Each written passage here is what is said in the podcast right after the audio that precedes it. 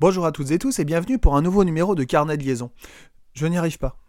Plus de deux semaines que j'y suis, mais je n'y arrive pas. J'arrive pas à écrire ce nouvel épisode car je suis tiraillé. J'avais pourtant promis que désormais les épisodes seraient plus lumineux et plus positifs. Mais l'enchaînement d'actualités pour le moins moche, voire tragique, qui ébranle le monde de l'éducation et la France entière, m'en empêche.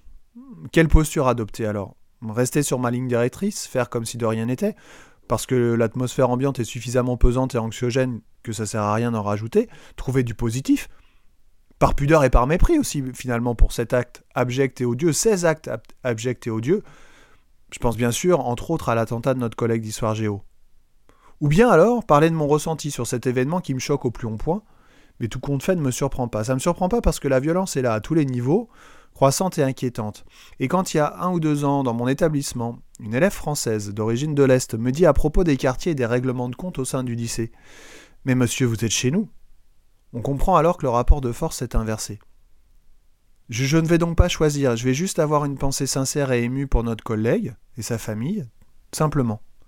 Et je vais avancer, comme toujours, en consacrant le reste de mon propos à la jeunesse actuelle, pour leur adresser mon coup de chapeau, parce que c'est pas facile d'être enfant ou ado en ce moment. J'ai lu un post sur Facebook cette semaine d'un ami, un ami au sens facebookien du terme, ami qui est de ma génération et qui disait que les mots de son enfance étaient Goldorak, Récréa 2 ou encore Croque Vacances. Aujourd'hui, c'est Covid, confinement, masque et attentat. Alors oui, je tire mon chapeau à tous ces jeunes qui vont reprendre les cours lundi par un hommage national, il y a plus gai quand même pour faire une rentrée. À tous ces jeunes qui vont en classe toute la journée avec leur masque, ou bien qui vont suivre leurs cours par écran interposé. À tous ces jeunes à qui on dit qu'on ne sait pas comment va se dérouler le bac. À tous ces jeunes à qui on dit en permanence qu'ils ne savent plus rien faire. À tous ces jeunes à qui on demande de faire moins d'écran et qu'il ferait mieux de prendre un livre. À tous ces jeunes à qui on rappelle que c'était mieux avant.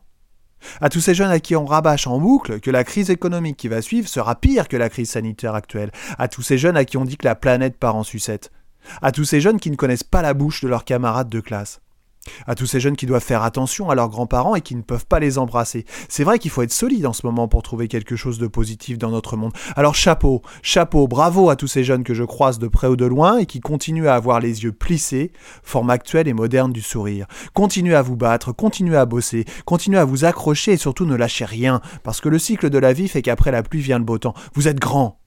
Et comme je dis toujours à mon fils, même si ça l'agace, ça ira mieux demain. Si vous aimez cette émission, n'hésitez pas à en parler autour de vous et à me rejoindre sur ma page Facebook, podcast Carnet de liaison. Je vous dis à bientôt et d'ici là, faites attention à vous.